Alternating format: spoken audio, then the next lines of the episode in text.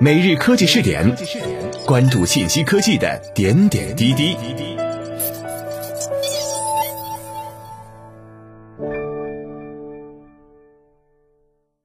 各位蜻蜓 FM 的听众朋友们，大家好，欢迎收听每日科技试点，我是主播李浩南。今天我们来一起关注一下腾讯短视频业务生变，相关部门撤销，微视未受影响。据企鹅生态报道。近日，腾讯平台与内容事业群宣布对视频业务进行新一轮的组织架构调整，其中包括裁撤短视频平台产品部、调整部分部门职责等内容。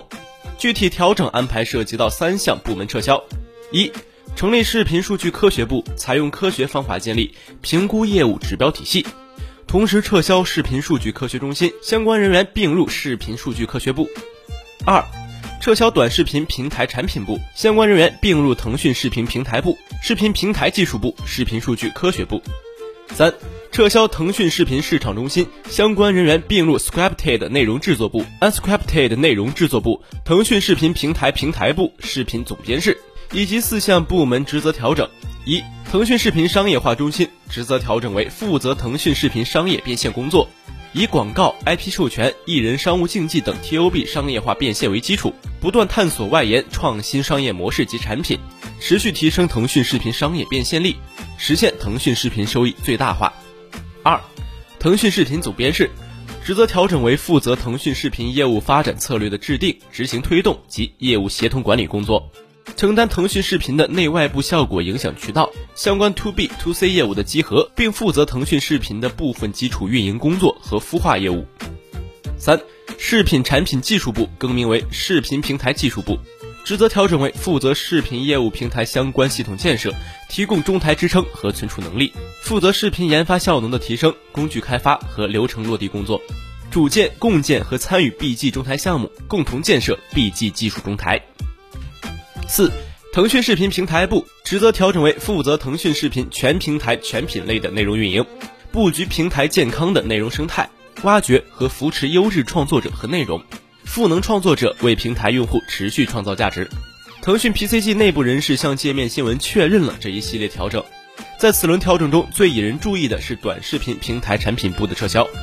值得说明的是，此次撤销的短视频平台产品部是腾讯视频下设的短视频业务。而非腾讯目前主推的短视频产品微视，后者隶属于腾讯 PCG 短视频社区产品部。也就是说，这次裁撤与微视并无关系。腾讯一度十分看好长短视频的融合发展。二零一九年三月，腾讯宣布将短视频产品优视频整合至腾讯视频，此后优视频更名为火锅视频。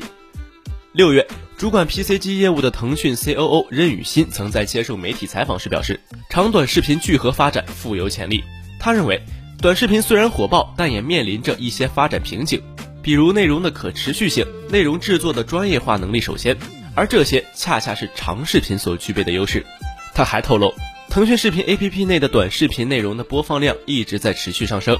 而在十一月，据晚点 Late Post 的报道，火锅视频项目被整体裁撤，部分员工在公司内部进行转岗活水，剩余员工进入主产品腾讯视频。外界将此视为腾讯视频旗下短视频业务进展不利的信号。据界面新闻了解，除了火锅视频之外，腾讯短视频平台产品部也曾推出一些短视频产品，但这些产品的内容更新并不频繁。